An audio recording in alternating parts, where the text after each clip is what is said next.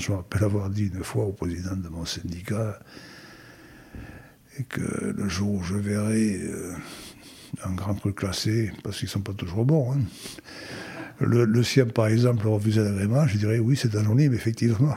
Ça, ça arrive jamais, ça.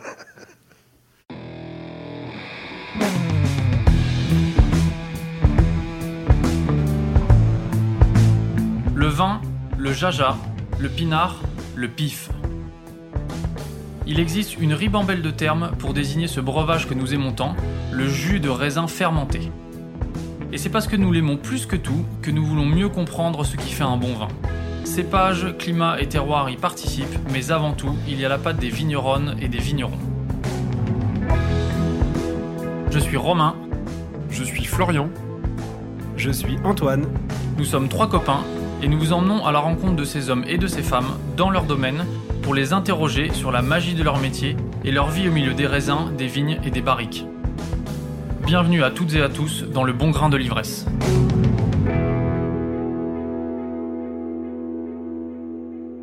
Du chemin des dames vécu par son père jusqu'à nos jours, Monsieur Filastre a quelques anecdotes à partager.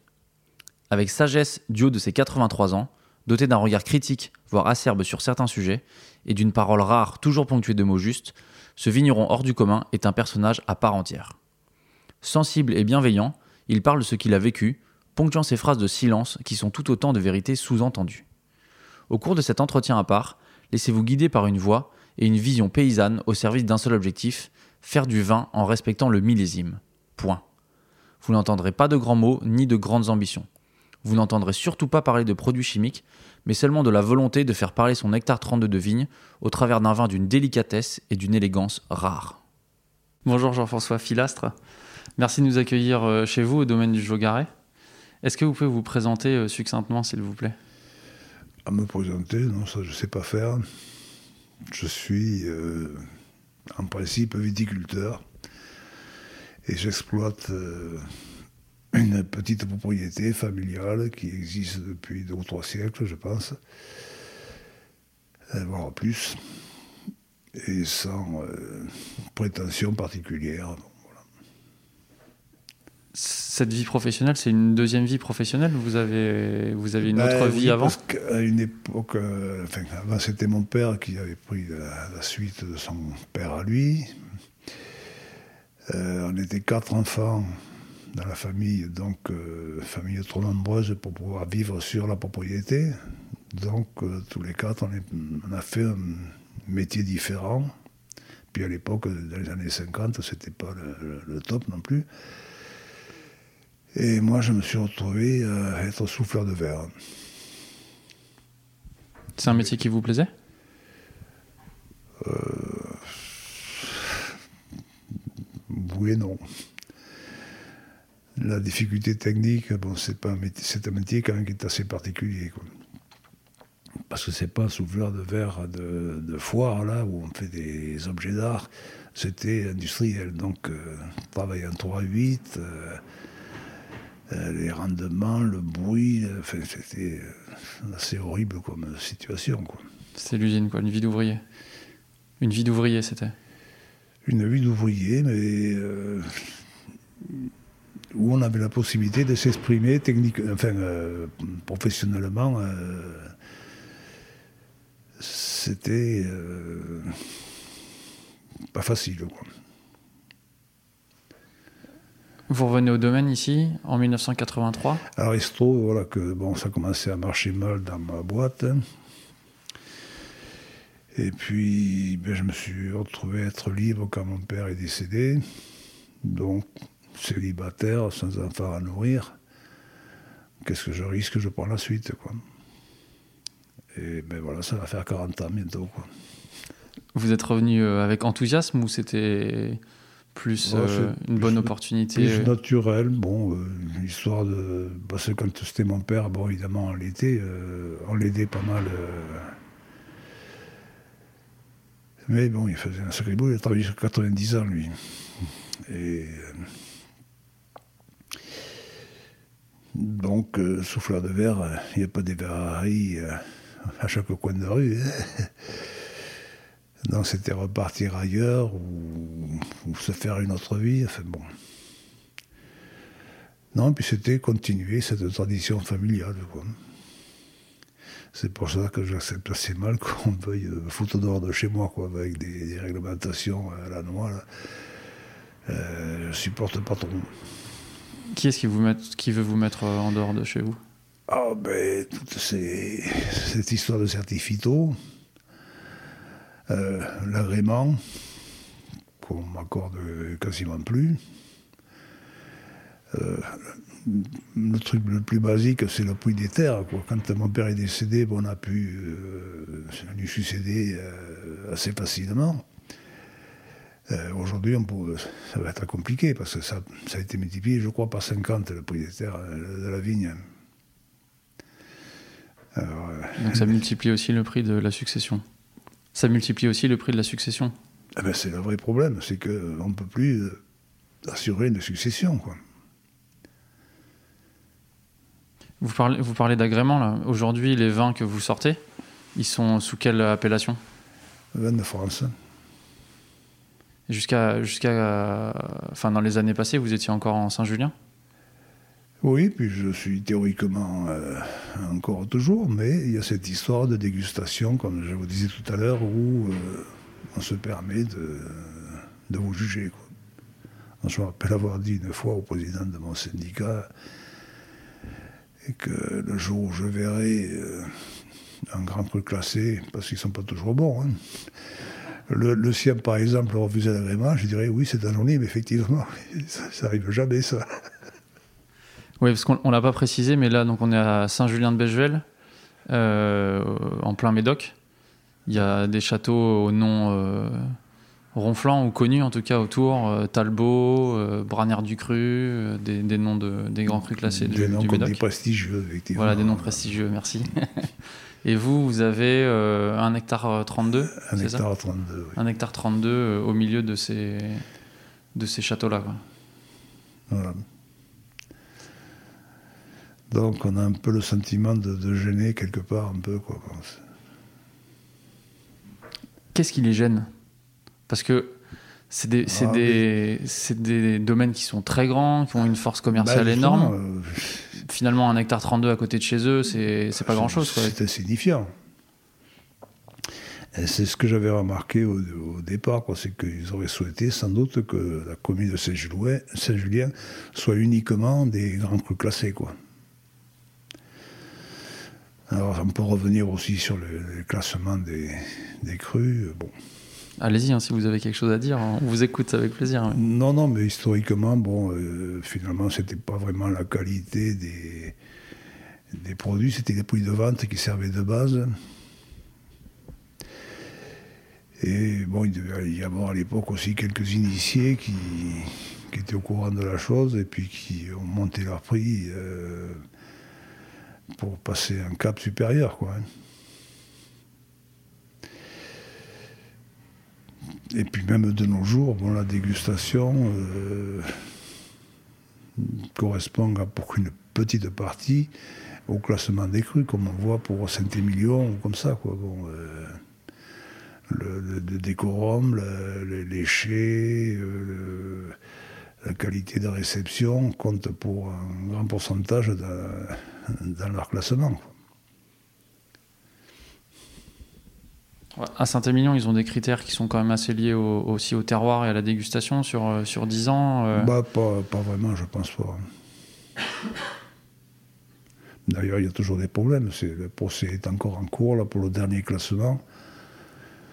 Parce que euh, j'ai l'impression que là aussi, quand ils montent d'un cran, c'est merveilleux, c'est bien. Et puis quand, euh, quand ils redescendent, ça va plus. quoi.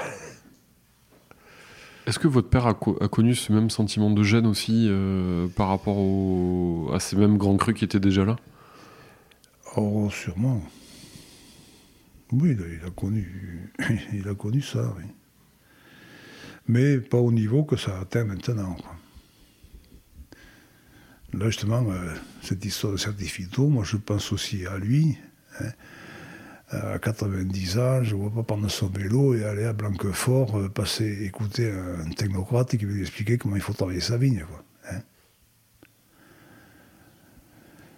Ah, vous avez un vigneron, un Margot, là, qui en est à son 72e 73e millésime.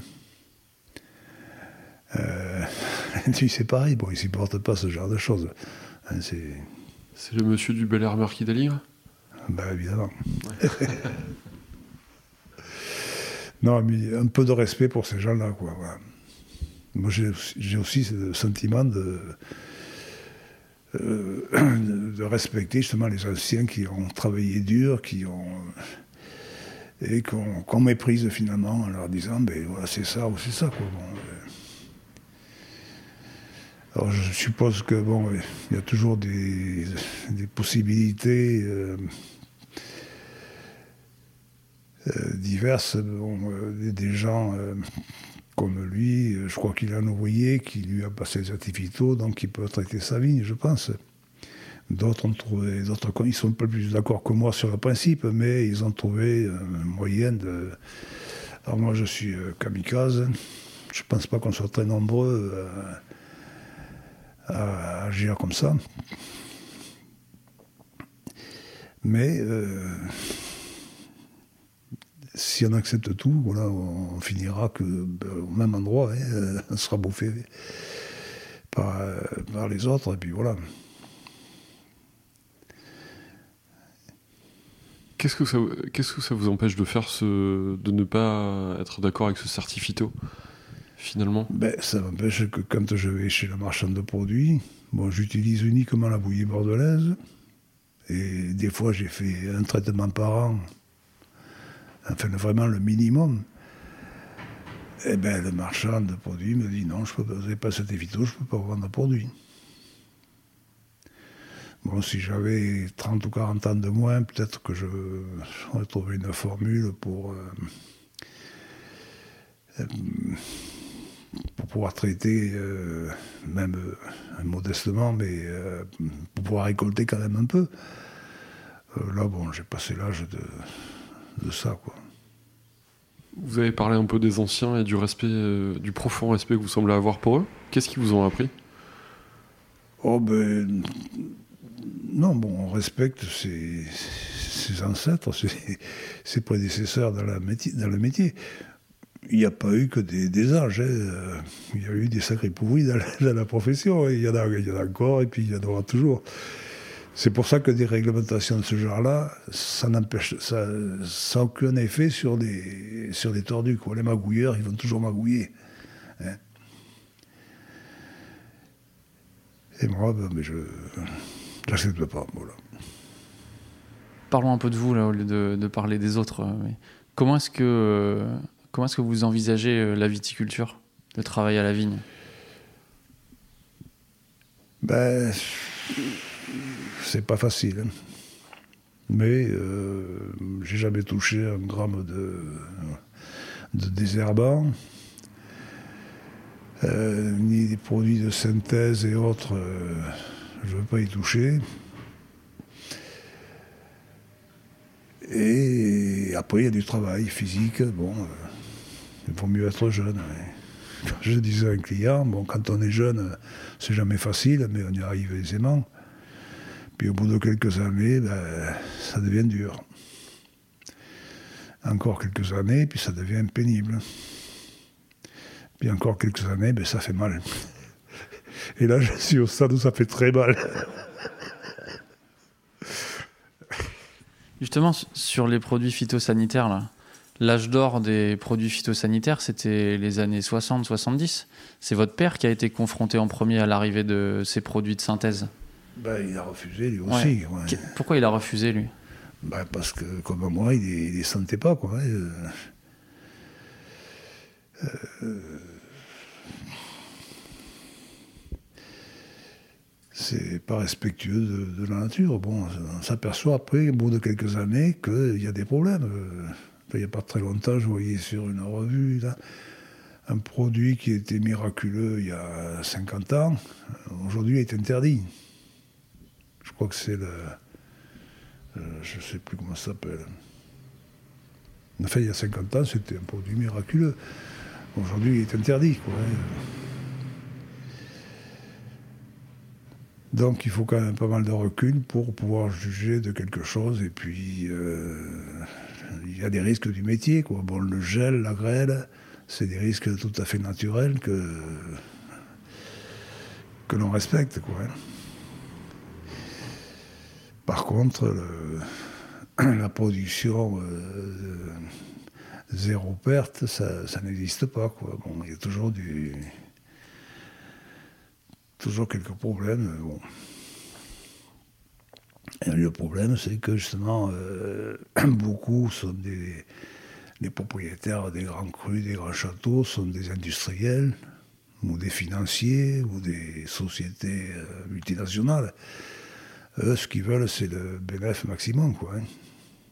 Et est-ce que justement cette composition des domaines-là, euh, détenus par euh, d'autres euh, philosophies que celle paysanne, votre père aussi a- y était déjà confronté ou c'est quelque chose qui est un peu plus récent?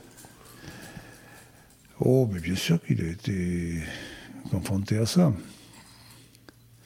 Mais mon père, bon, vous voyez son, son portrait là, il a fait la guerre de 14. Quatre ans dans les tranchées au chemin des dames. Bon, euh, il a dû quand même souffrir à ce moment-là. Ben, euh, c'est dans la souffrance qu'on ressent le plus de valeur finalement. Quoi. Quand c'est facile, moi, euh, j'ai repris la suite en 83. Euh, quelque part, je me suis dit que c'était trop facile, quoi, parce que ça marchait bien. Il n'y avait pas les années noires des années 50, 60, là où il y avait des années qui étaient vraiment euh, pas terribles. Euh, moi, j'ai trouvé ça euh, presque trop facile, quoi, finalement ça, il y a une évolution qui, qui, font, qui fait que ça ça s'est pas arrangé dans, dans le temps. Quoi. Qu'est-ce qui a changé depuis que vous êtes euh, revenu en 83 Ben moi, à mon niveau, pas grand-chose. Euh, par contre, bon, effectivement, euh, il y a des... Enfin, ce que je reproche, c'est surtout l'arrivée de la chimie. Moi, je suis anti-chimie, des réfractaires à la chimie, quoi. Dans tout ce qui est alimentaire. Ça peut être très bien dans d'autres domaines, mais dans tout ce qui est alimentaire, moi, la chimie, je ne supporte pas. Et c'est là qu'il y a de plus de progrès, quoi, d'évolution.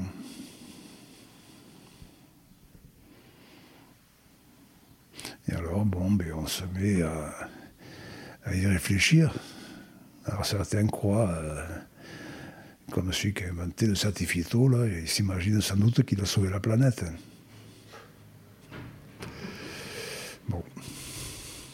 Et dans vos vignes, qu'est-ce qui a changé depuis les années 80 oh, ben, quasiment rien, quoi. Ces dernières années, on parle beaucoup dans les vignes de changement climatique et de réchauffement climatique. Est-ce que vous avez constaté que le travail était différent ou que vos vignes réagissaient euh, différemment euh, depuis que vous êtes, euh, que vous êtes lancé en 1983 Ben, ce qui a changé, avant tout, c'est qu'elle crève, ma vigne. Et là, je me suis rendu compte d'une chose, c'est que je traitais finalement pas assez avant. J'avais réduit euh, au maximum. Et euh, le cuivre, qui est décrié aujourd'hui, euh, ben, c'est quand même un sacré... un sacré traitement pour tout ce qui est maladie à champignons. Quoi. Et là, il y a de l'escape, par exemple, qui me, que je peux plus traiter, que je traite plus depuis six ans. Et autant avant, j'avais, quand je traitais pas beaucoup, j'avais de, la mortalité déjà. Euh, là, c'est l'hécatombe, quoi. Donc vous avez beaucoup de manquants, enfin de, de pieds qui meurent. euh, Oui, oui, Dans les vignes c'est, l'horreur. C'est quoi sur un cépage en particulier ou pas? Ou sur tous les cépages? Ben, moi, dans la vigne, c'est mélangé, les cépages. Donc, euh, Mais par contre, ce que je constate, c'est que les, les plants. euh, Attendez le camion les plats modernes, certifiés, euh, ceci, cela. euh, je me rends compte d'une chose, j'ai des vieux pieds qui ont plus de 100 ans, là, quand euh, je les coupe en labourant ou autre, pour les arracher, euh, il me faut un, sacré, un sacré travail. Euh, là, un pied euh, certifié euh, extra aujourd'hui, quand j'en coupe un, euh, deux ans après, il ne reste plus rien. Quoi. Alors c'est peut-être quand même un signe que c'est pas, c'est pas le top non plus. quoi. Vous avez replanté de la vigne déjà? Ou tout date de, de, vos- de votre Ah non, mais on coupe toujours des pieds en labourant. et puis il y en a qui meurent. Bon, Mais Vous avez renouvelé régulièrement voilà, je renouvelais. Là, je le fais plus, là, parce que c'est pas possible. Mais euh, effectivement, avant, je, je remplaçais les pieds manquants, quoi. Mais là, il y en a trop, là, c'est plus possible. C'est dû à quoi, d'après vous, cette euh, épidémie euh, d'ESCA? Ben, le fait que j'ai aucun traitement euh, pour ça, quoi. C'est un champignon, euh, comme le milieu. c'est- Donc, euh, en traitant le milieu, ben, je traitais aussi euh, ce genre de, de champignons. Et là, bon, ben, depuis que je traite plus, c'est l'hécatombe, c'est évident. Il y a quand même un minimum de traitement à faire pour cette culture. hein. Passons un petit peu en cave. Vous avez une, euh, habitude de travail? Vous faites des élevages euh, assez longs? Qu'est-ce que vous, cherchez euh, par, vos élevages?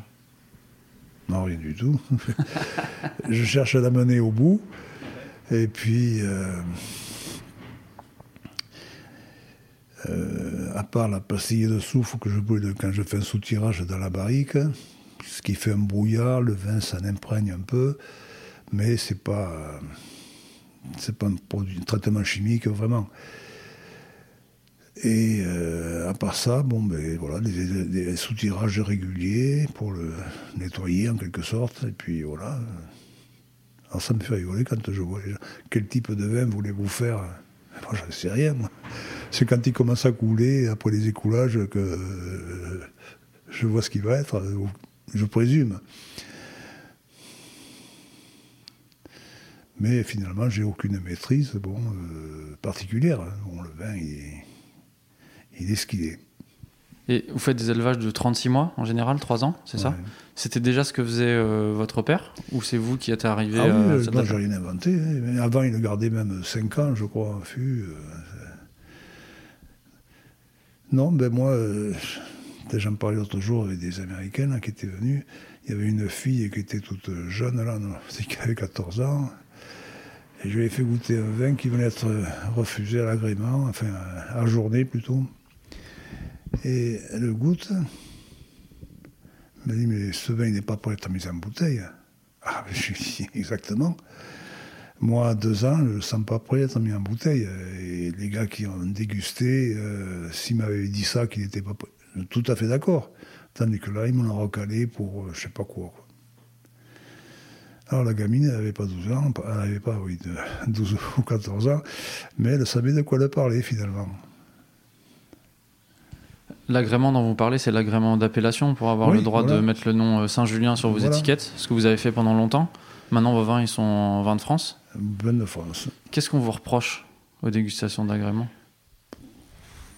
Parce que nous, on a goûté et on n'a pas très bien compris ce qu'on peut vous reprocher. hein, mais voilà. Ben, il y en a un qui m'a mis une fois sur le commentaire euh, retravaillez votre vin. Ça veut tout et rien dire, ça. Ben, ça, ça veut dire aussi que va voir le chimiste et puis il va te dire ce qu'il faut faire. Eh, non, c'est. Je respecte particulièrement les millésimes. Il y en a qui sont euh, trompeurs finalement, qui évoluent euh, différemment euh, que, d'autres. hein. Et puis, dans le temps, ils deviennent supérieurs à ceux que vous avez préférés au, au début, finalement. hein. Puis ils sont tous différents, et puis c'est ça le, charme des millésimes, c'est ça, quoi. Moi, C'est ce que je dis. Si vous devez aller, quand vous avez une, recevez des amis, si vous allez à la cave prendre une bouteille, les yeux fermés, la mettre sur la table, ça rime à rien. Quand vous avez des, des amis que vous connaissez bien, vous connaissez un peu les goûts, euh, vous allez manger ça, ça, euh, vous choisissez votre vin. Et puis, eh ben, si, si vous tombez juste, c'est l'extase, quoi. Pouvez-vous si vous trompez, mais euh, le vin, ça se, c'est un peu dans la tête qui se, qui se prépare, finalement.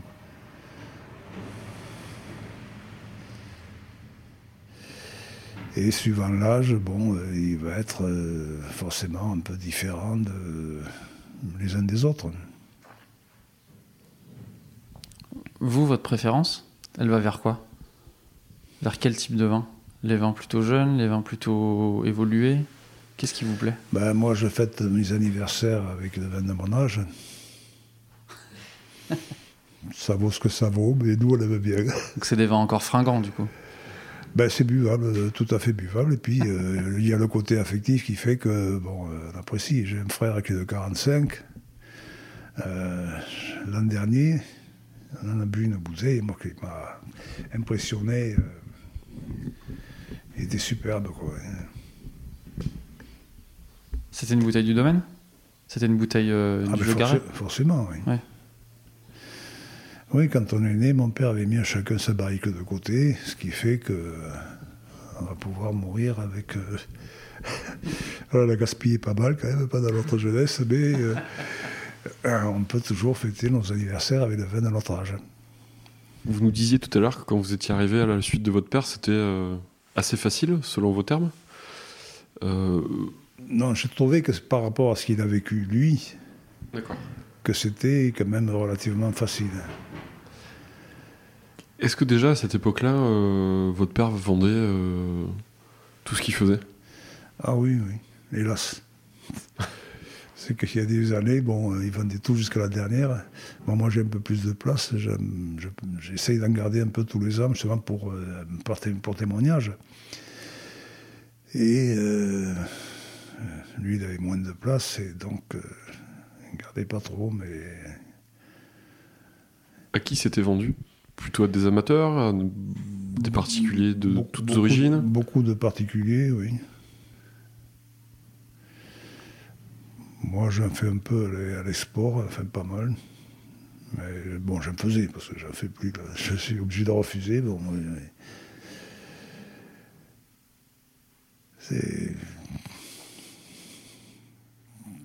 Quand on me dit à qui vous vendez votre vin, ben bon, je dis à ceux qui m'en achètent, quoi, et c'est tout. et bon.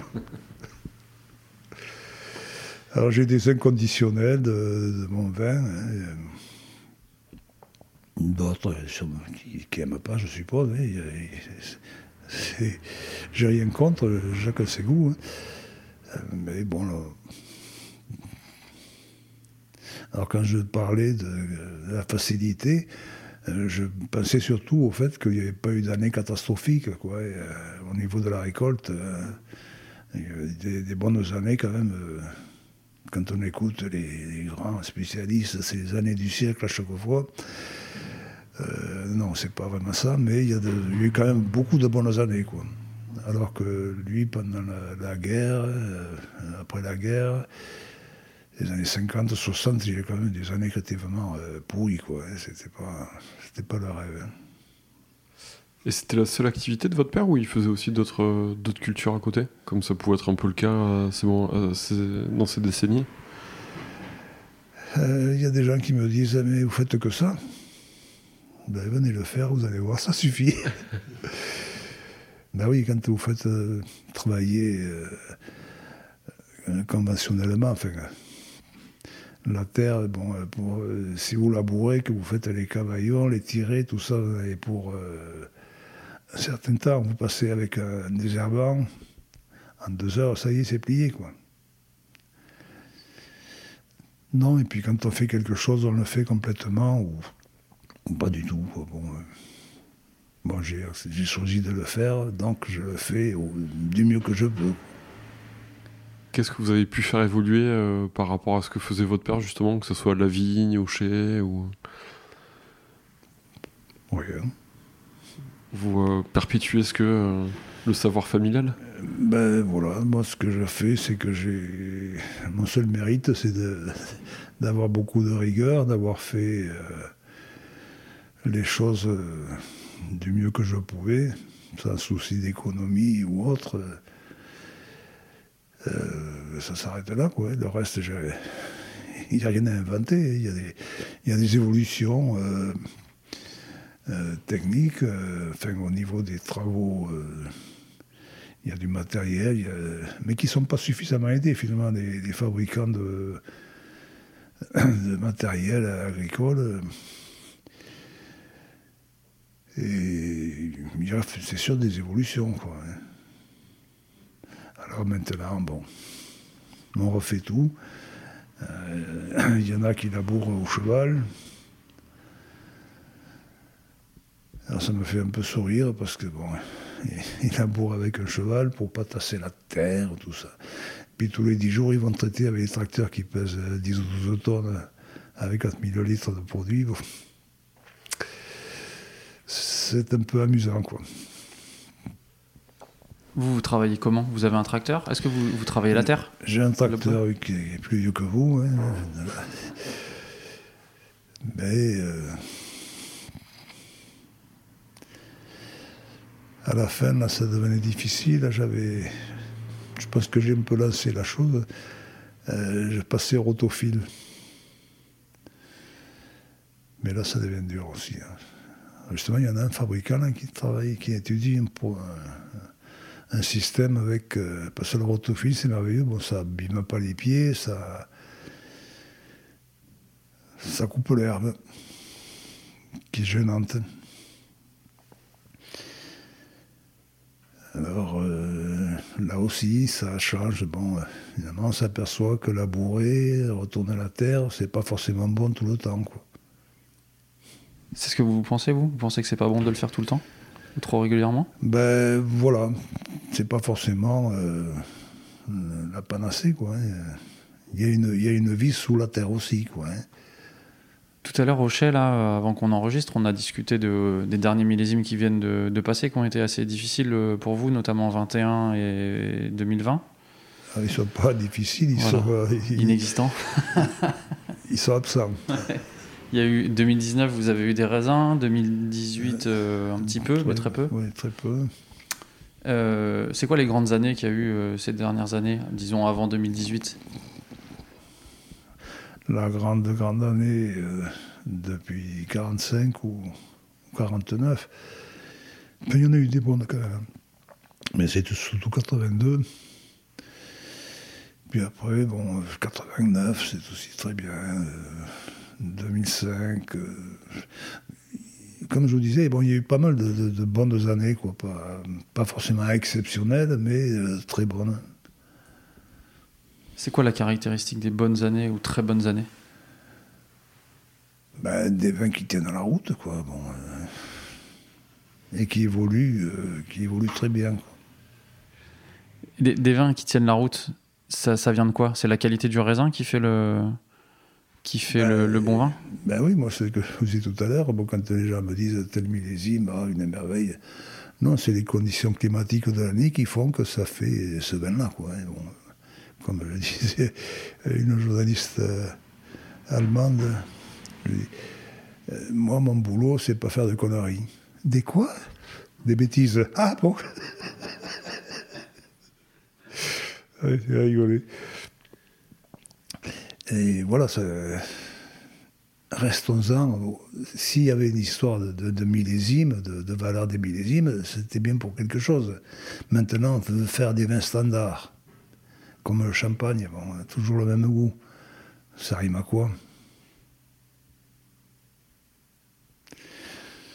Ah Les deux seules choses que je respecte, c'est euh, le millésime et le terroir, finalement. Bon.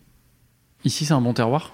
En tout cas, vos vignes, elles sont sur un beau Bah, terroir. c'est ce que je, c'est ce que je dis, c'est que si on a une certaine réputation, Saint-Julien, c'est que le terroir est bon. C'est pour ça qu'il ne faut pas le, détruire avec des produits euh, chimiques euh,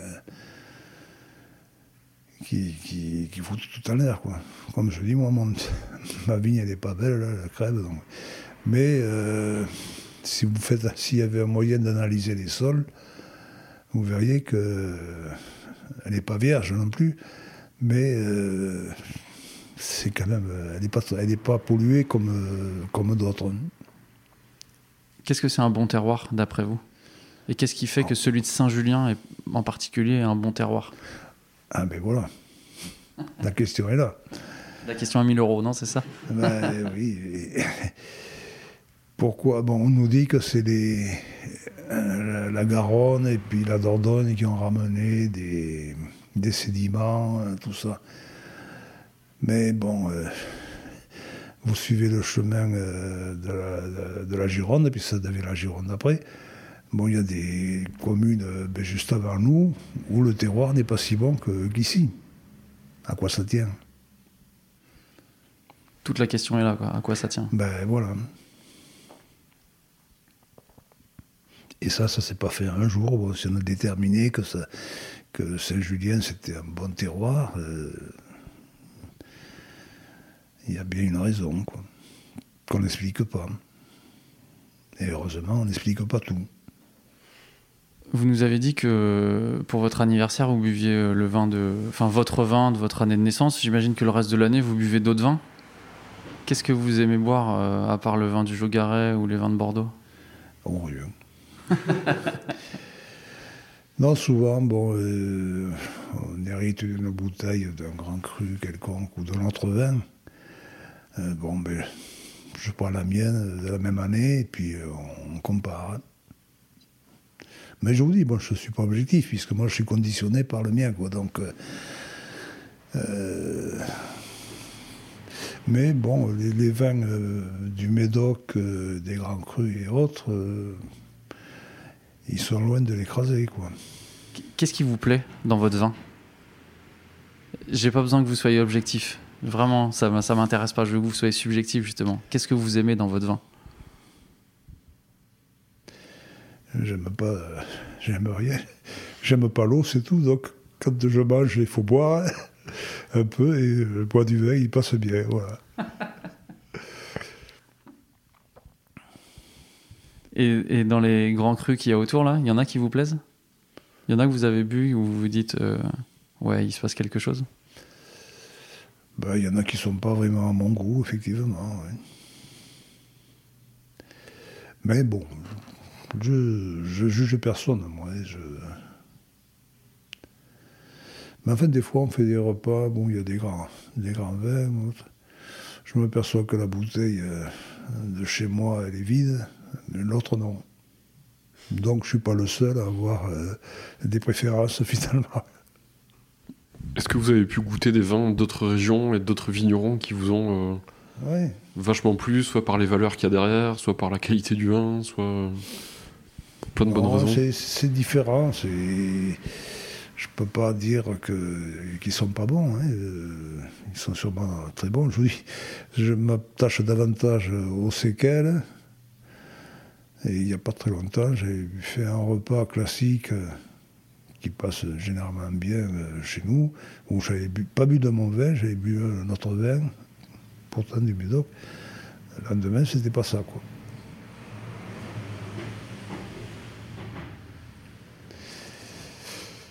Et, oui, comme je vous disais, bon, il y a des tas de gens qui m'amènent, euh, vous goûterez ça, vous goûterez ça. Il y en a un qui m'a amené une fois du vin jaune. Quelle horreur Oh là là. Pareil que c'est bon pour faire la cuisine, mais ça s'arrête là pour moi. Ou alors je suis peut-être tombé sur de mauvaises bouteilles. Bon, mais. Euh, comme je dis, quand je vois quelqu'un qui boit de la Suze, moi ça me fait graisser les dents, quoi. Et il y a des gens qui aiment la Suze et qui aiment aussi mon vin. Bon, ben, qu'est-ce que vous voulez dire hein, C'est ça la nature. Hein. Bon, tous les goûts sont dans la nature. C'est pour ça que pour moi, la seule chose qui est importante, c'est la qualité du produit. Quoi. Aucune chimie ni quoi que ce soit dans, dans un produit dont la première qualité est d'être naturel. Est-ce que ça vous arrive d'échanger avec des vignerons de la région euh, Je pense notamment euh, au monsieur du Bel Air Marquis d'Aligre? Non, mais Jean-Pierre Boyer, c'est un personnage que je connaissais pas du tout.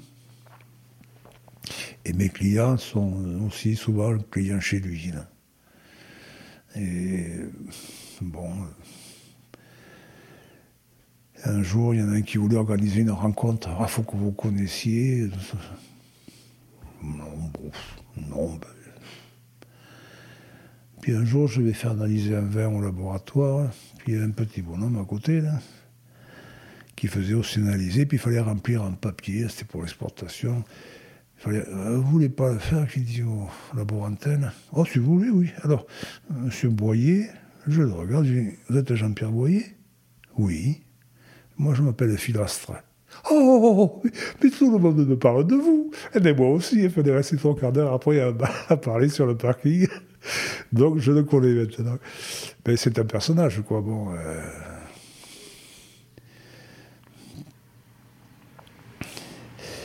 Mais à part ça, bon, je ne cherche pas de, rencontres particulières. Bon, euh, il y a quelques jeunes qui sont euh, pleins de bonne volonté, qui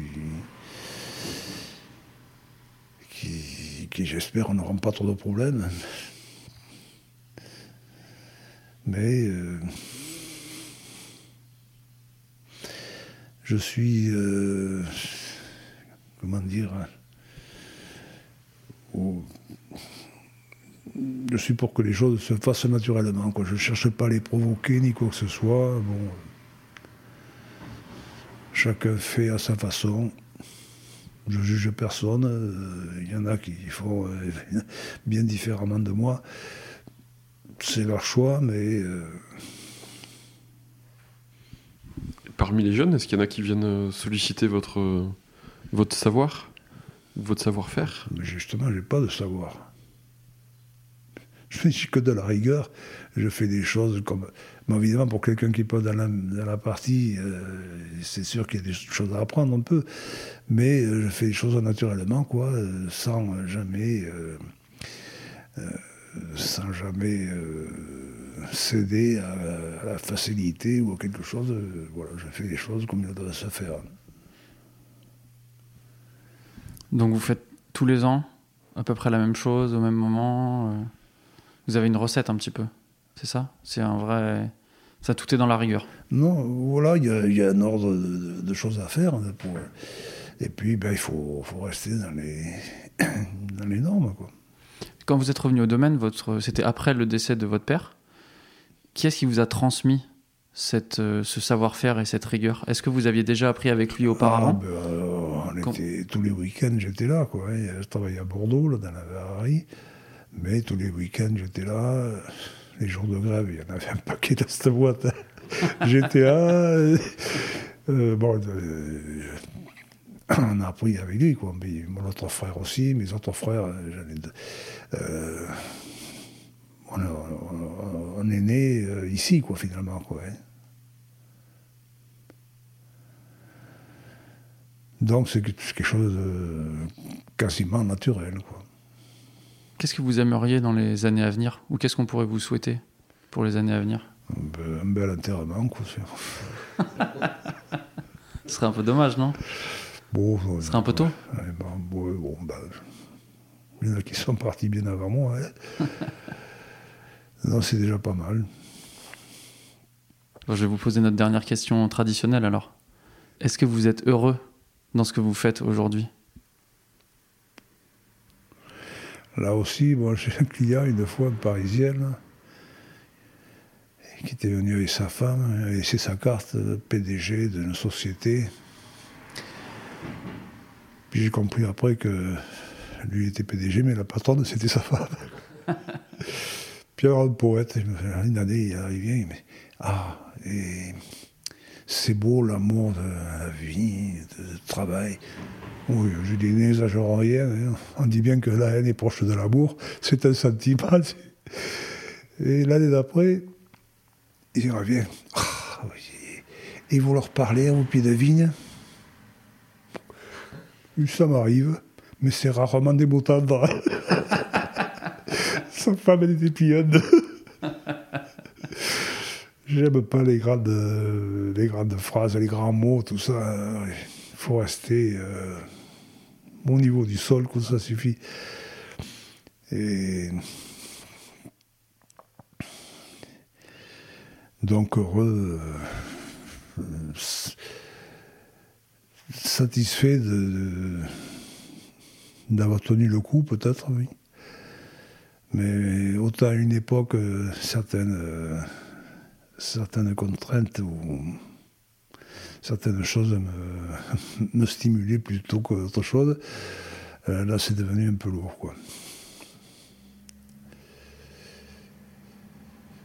Donc l'avenir, eh ben, on verra bien, mais je le vois pas très rose non plus.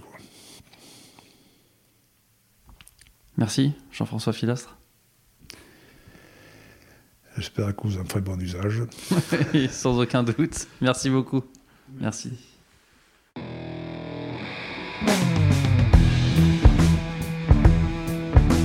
Nous sommes sortis de cet entretien pas tout à fait comme nous y étions entrés avec le sentiment d'avoir touché à la fois la grande histoire de la région bordelaise, avec des vins qui dépassent l'entendement, et la petite histoire des êtres humains, avec leurs envies, leurs doutes, leurs obsessions et leurs joies.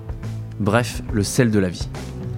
Merci Monsieur Filastre de nous avoir ouvert votre porte et de nous avoir accordé votre confiance pour cet entretien. À la réalisation aujourd'hui, Antoine Sica, Florian Nunez et moi-même, Romain Becker. Merci à Emmanuel Napet pour la post-production, à Emmanuel Doré pour le générique original et à Léna Mazilu pour les graphismes. On se retrouve très vite pour de nouvelles aventures viticoles. D'ici là, éclatez-vous et buvez bon